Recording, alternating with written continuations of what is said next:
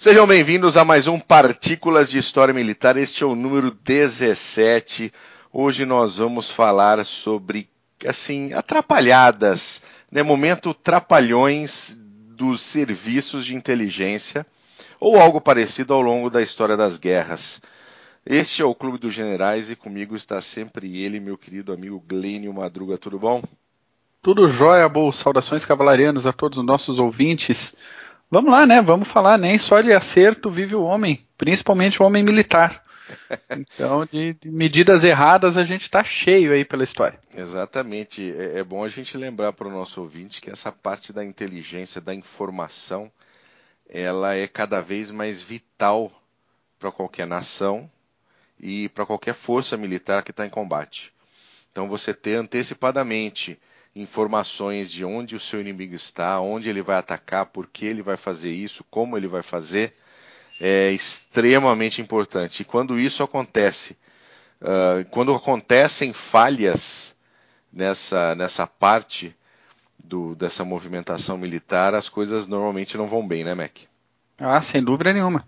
Bom, tendo informação já dá ruim, né? é, né? Se negligenciar a informação, se for com é, excesso de confiança ou achando que tem informação suficiente, tem que sempre duvidar, ainda mais homem em conjunto fazendo alguma coisa, tem que sempre duvidar do que está estabelecido como conhecimento, porque se tem alguma chance do, do negócio dar errado, vai dar errado do jeito mais desastroso possível. É verdade, é verdade. Então vamos lá, Mac, me dá os seus, os seus bloopers aí de serviços de inteligência. Pois é, pois é, eu fiz um. levantei uns dados aqui pela história, né? O, o primeiro em 2 de agosto do ano de 216 antes de Cristo. Só um segundinho que tá passando uma carroça aqui na frente, com uma legião de cachorro latindo. tá vendo? Você não teve. Desgraça. O seu serviço de inteligência não previu a passagem da carroça. Exatamente. E a gente, exatamente. a gente interrompe a gravação, tá vendo? Acho que vou até aí. deixar rolar na gravação. patrulha, aí. patrulha inimiga fazendo interceptação das comunicações aqui. Vamos lá. Então, após seis meses de inatividade militar, os romanos já estavam de saco cheio de ver suas terras sendo saqueadas pelas tropas cartaginesas de Aníbal. Então a estratégia de terra arrasada tinha sido utilizada pelos romanos para enfraquecer esse avanço. Né? Deixa eu te perguntar uma coisa. É aquele mesmo Aníbal que foi, foi cutucar a neve lá no alto dos Alpes e matou 18 mil dos homens dele, né? Exatamente. Ah, então tá exatamente. bom, obrigado. Conseguiu descer o morro vivo e chegou na Península. E daí tava lá, né? Fazendo uns saques, empreendendo algumas escaramuças. Aliás, sugiro ao nosso ouvinte dar uma olhadinha na Batalha do Lago Trasímeno. Sensacional a escaramuça montada pelo Aníbal. Mas, pois é, passado isso, os romanos já, né, cheio, vão fazer uma terra arrasada aí, porque eles vivem da terra, então, quanto menos recursos eles tiverem, melhor. Sim. Isso tinha sido uh, sugerido, só que o excesso de testosterona do Lúcio Emílio Paulo e do Caio Terêncio Varrão, esse excesso fez com que a opção pelo combate direto fosse adotada. Então, resolveram, não sei porquê, partir de uma vez para cima do, do Aníbal. Então, o Aníbal escolheu o terreno, o local, a tática, o sol nas costas, o vento a favor. Nossa Senhora. E os, é, e os romanos ignoraram todos os conselhos para evitar esse confronto direto e confiaram na superioridade, superioridade numérica de quase 2 para 1 que eles tinham sobre Aníbal, né? Então o resultado foi um duplo envolvimento das tropas romanas e a maior derrota que Roma sofreu. Para ter noção da, do tamanho do desastre, dos 86 mil romanos na batalha, 60 mil morreram e 10 mil foram capturados. Puta que pariu. Do lado dos cartagineses eram 56 mil e morreram 6 mil homens. Caramba. O negócio foi, foi complicado. Negligência de, informação e excesso de confiança. Negligência né? de informação, exatamente. Exatamente. Vamos, vamos lá, que mais? Outra? Vamos para outra. Agora vamos para o século XIX, que eu gosto do XIX. Dia 22 de setembro de 1866, tropas brasileiras, argentinas e uruguaias, encarando os paraguaios entrincheirados, uhum. cavaram um buraco de 2 quilômetros, usaram a terra do buraco para fazer parapeito, aquele esquema todo de infantaria que a gente conhece que tá que até hoje se usa, né? Sim, um pouquinho mais de tecnologia, sim. mas até hoje se usa e funciona, né? Os aliados estavam felizes com a vitória na batalha de Curuzu no início de setembro, dia 1 dia 3 de setembro, e estavam certos de que mais uma tranquila vitória viria, já que os defensores estavam sem a proteção da antiga fortaleza de Curuzu. Aí, confiantes demais, prudência de menos, não tinha mapa decente, não tinha quase nenhum reconhecimento nessa situação. 20 mil soldados aliados e 18 navios abriram fogo contra 5 mil paraguaios. Superioridade de 4 para 1, fora os navios. Aí que os paraguaios estavam numa trincheira que estava acima do nível de fogo dos navios, ou seja, não adiantou nada. E também protegidos por centenas de metros de banhado, terreno alagado. Então, a vitória paraguaia nesse combate adiou o avanço aliado, Sim. praticamente retirou a Argentina e o Uruguai da guerra e ficou desculpa, ficou a cargo do Império do Brasil continuar o conflito até 1870. Ainda tinha presença simbólica de tropa é, uruguaia e um número pequeno, mas tinha de tropas argentinas, mas o pesado do, do esforço de guerra foi brasileiro, de 1800, final de 1866 até final da guerra em 1870. Impressionante. Pois é, 4 para 1 em trincheirada e fogo neles. Foi, foi uma vergonha, foi décadas de vergonha pro, pro exército brasileiro esse, essa sova que eles tomaram. Coisa linda, cara. Coisa linda. Temos que dar o devido valor para os combatentes paraguaios também na guerra. Sem dúvida nenhuma. Sem dúvida nenhuma. Caramba. Mais um pouquinho para frente? Mais um pouquinho para frente. 22 de janeiro de 1879, tropas britânicas avançando em território Zulu, na época onde o Império Britânico gozava o seu auge. 11 dias após a invasão, o comando ainda não tinha visto grande oposição local, além de algumas escaramuças ali, uma guerrilhazinha. Então o avanço foi relaxando a disciplina, né? Tá tranquilo, tá favorável, né? Vento Sim, a favor. Vento a favor, tá lindo. Todo mundo estava tranquilo que nada mais ia acontecer. Então, 1.800 britânicos assim não perceberam que 20 mil Zulus avançavam diretamente sobre eles.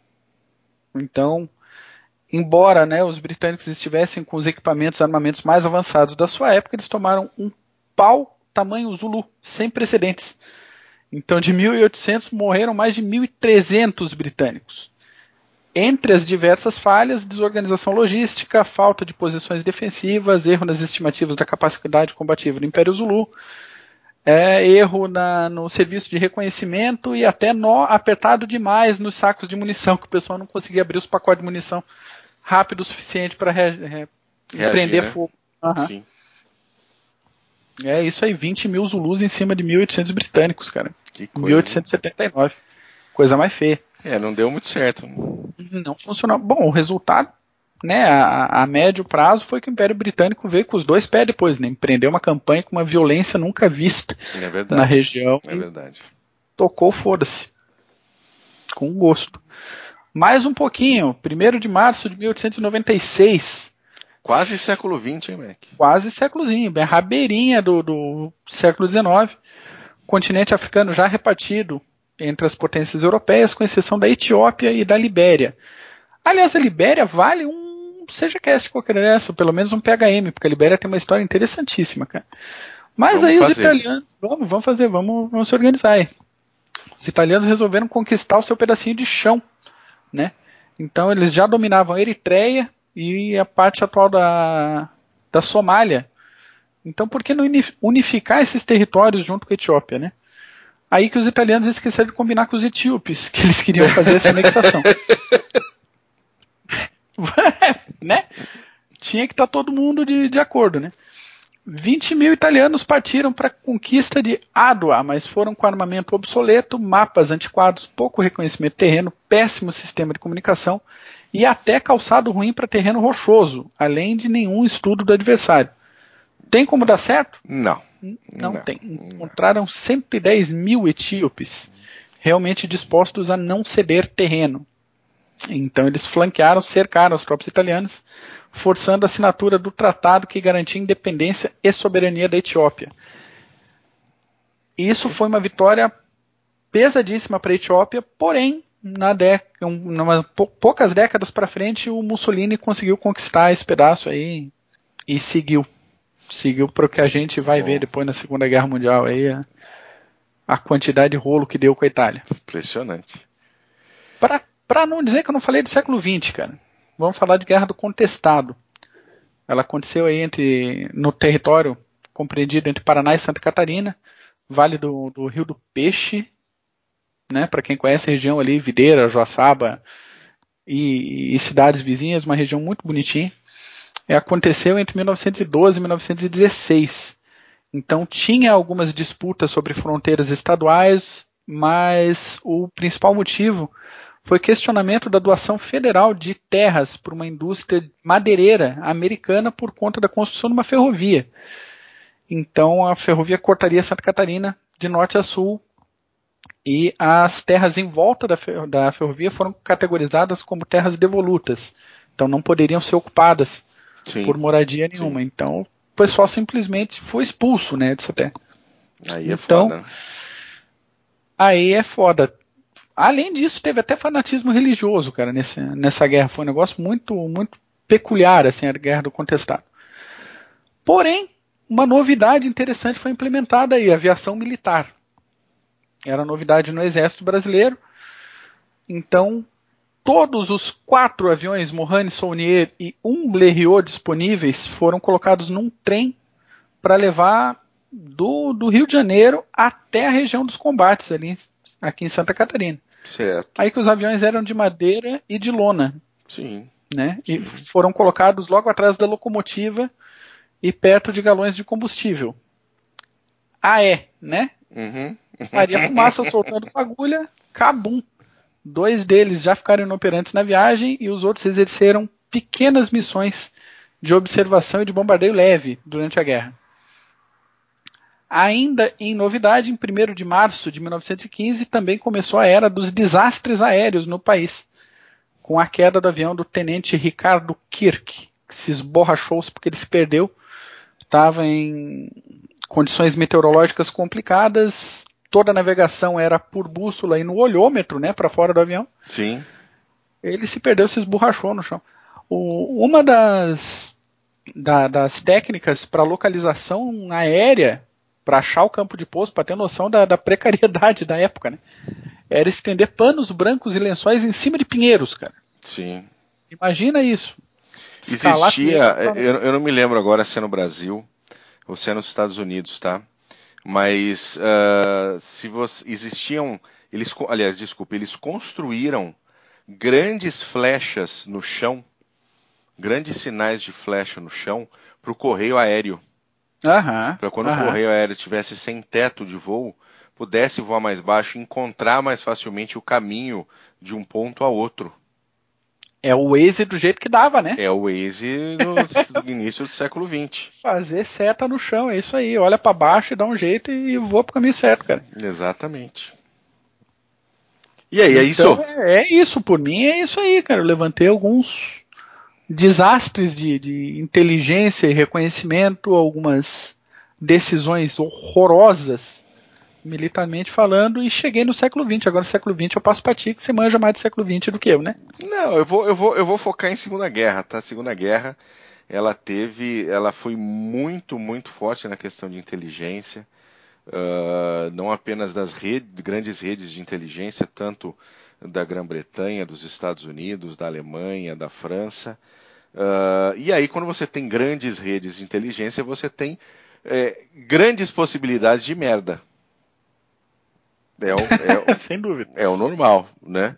Ah. Então tem algumas muito interessantes, uh, uh, algumas que não geraram tanto problema, outros que geraram grandes e graves problemas. Por exemplo, a Alemanha nazista, ela mandou para os Estados Unidos durante a Segunda Guerra pelo menos três grupos diferentes de espiões, tá?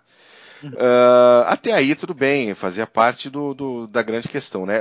Quando eu falo enviou grandes grupos de espiões é via submarino, os caras descem no litoral com caixas de, de suprimentos, uniformes e roupas, é, é operações de alguma monta, Né? A gente não está falando só daquele pessoal, alemães que já estavam lá e que acabaram sendo cooptados e trabalharam para a Alemanha. Tinha bastante também, né? Tinha, não, o grande, grande grupo majoritário uh, de origem europeia nos Estados Unidos é alemão. Uhum, né? uhum. O principal grupo é alemão, apesar de ter sido uma colônia britânica. E aí, uh, nesses três grupos diferentes, Uh, eram grupos que estavam lá né, para fazer ações de sabotagem, de inteligência, de terror, uh, identificar judeus uh, que seriam alvos durante uma provável ocupação alemã, esse tipo de coisa. Era realmente um trabalho de inteligência. Inteligência, de sabotagem. A princípio, sim. Não é verdade? Então eles recebiam dinheiro, armas, explosivos, tinham roupas civis, né, da época ali da, daquela da região onde eles estavam. Uh, sabiam onde estavam as grandes usinas de energia, os grandes centros fabris, uh, tinham como objetivo, por exemplo, colocar bombas em, em, em, lojas de judeus, por exemplo. Era realmente tentar espalhar o terror, como fazem hoje, por exemplo, terroristas islâmicos ao, ao, ao redor do mundo. Só que Exatamente. existia um problema. Na verdade, não é um problema, são três problemas. Hum jogo, prostituta e bebida. Todos eles esqueceram simplesmente de que eles eram ali espiões uh, uh, alemães. Todos eles descambaram pra putaria. É, e não tinha Gestapo no pé, né? Não, não tinha ninguém no pé. Entendeu? E, e, e, todo o dinheiro que eles receberam da Alemanha, eles deveriam fazer algum tipo de trabalho de inteligência, porque o dinheiro continuou chegando, né? O dinheiro continuou tá sendo entregue, mas o negócio deles era cassino, puta e bebida, cara. Ou seja, vamos entregar para Esborne. Esborne, Esborne, inteligência zero. Zero, captação de, de, de informações mínimas. O que os caras dizer, queriam era ser mantidos ali na, no mundo livre.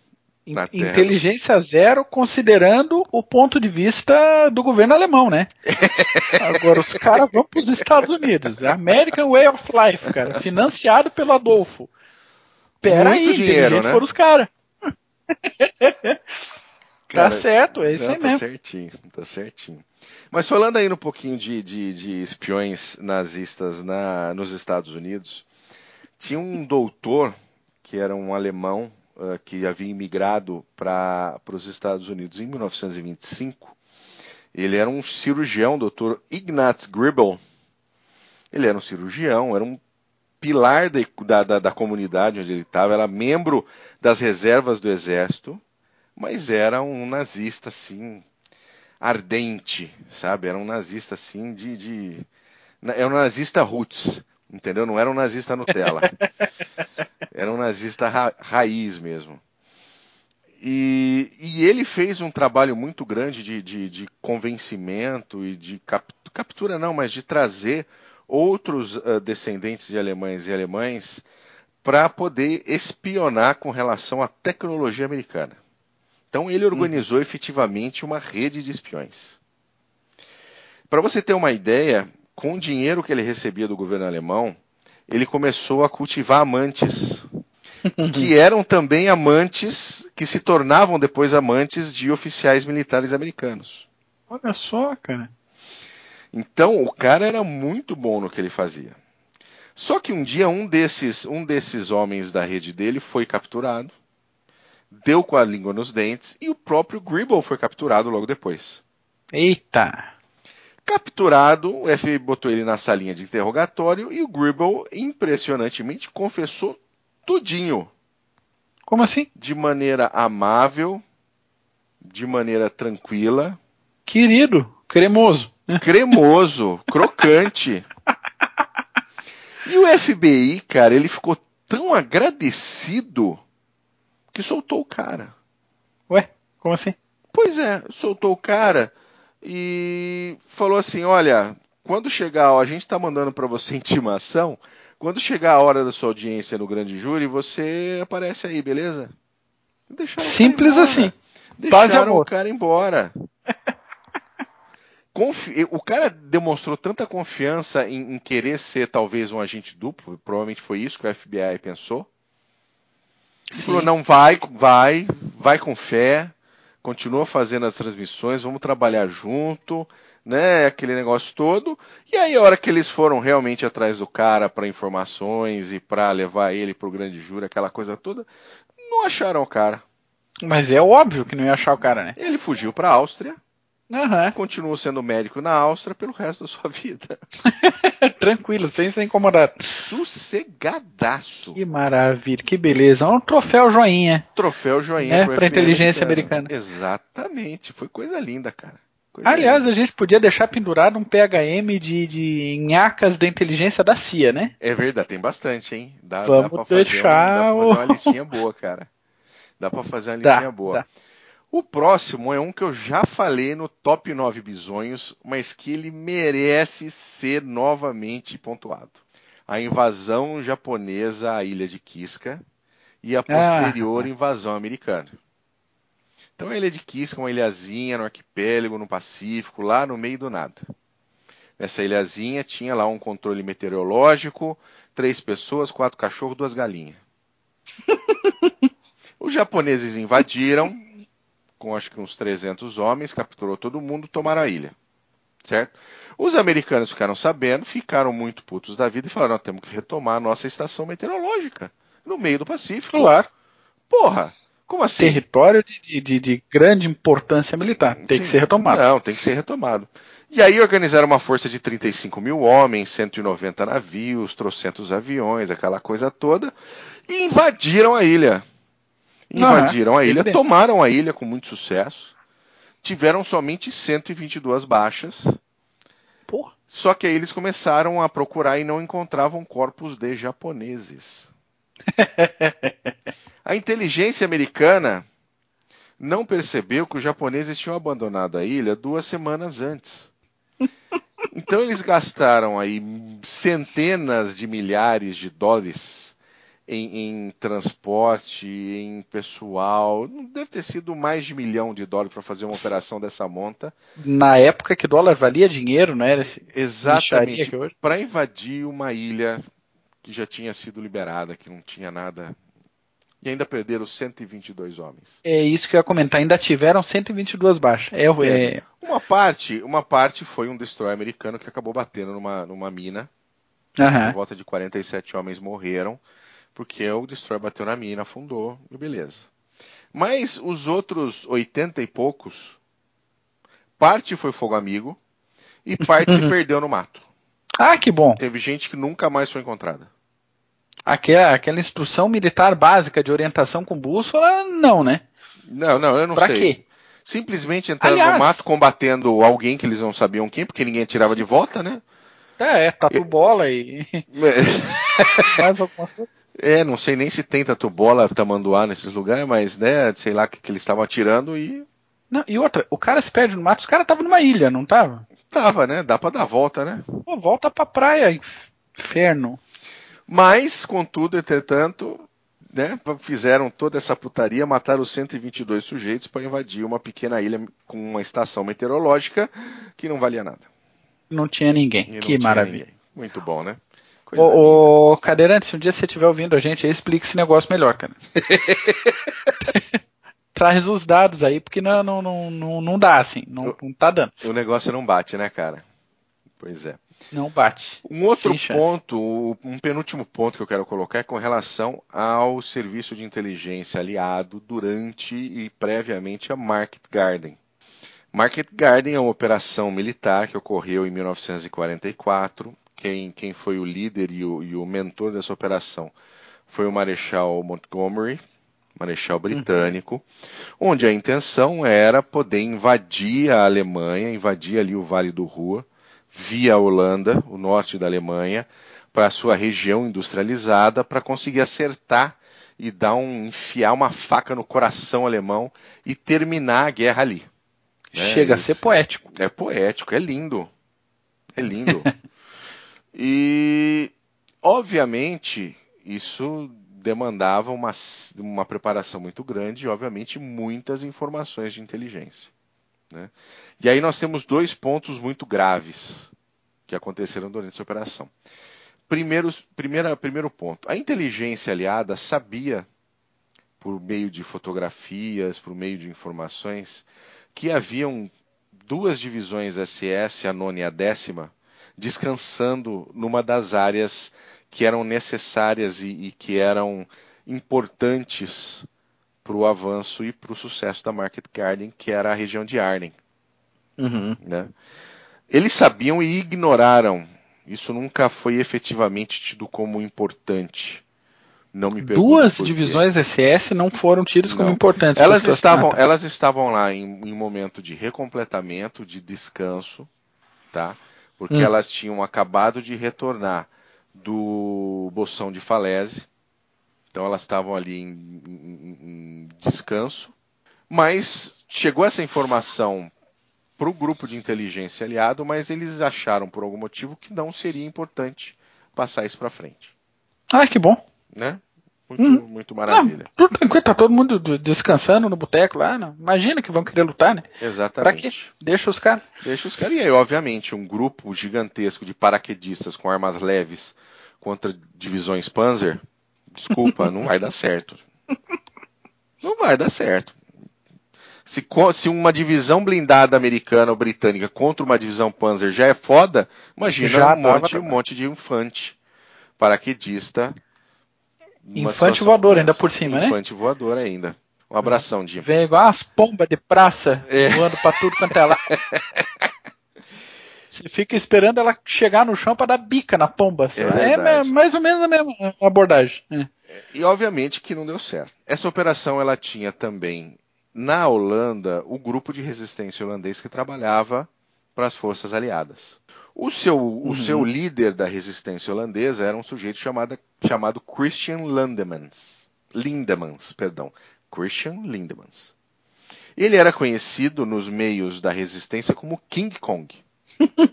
hum, hum. Existe ainda alguma, alguma dúvida se realmente ele foi um, um, um traidor ou não, tá?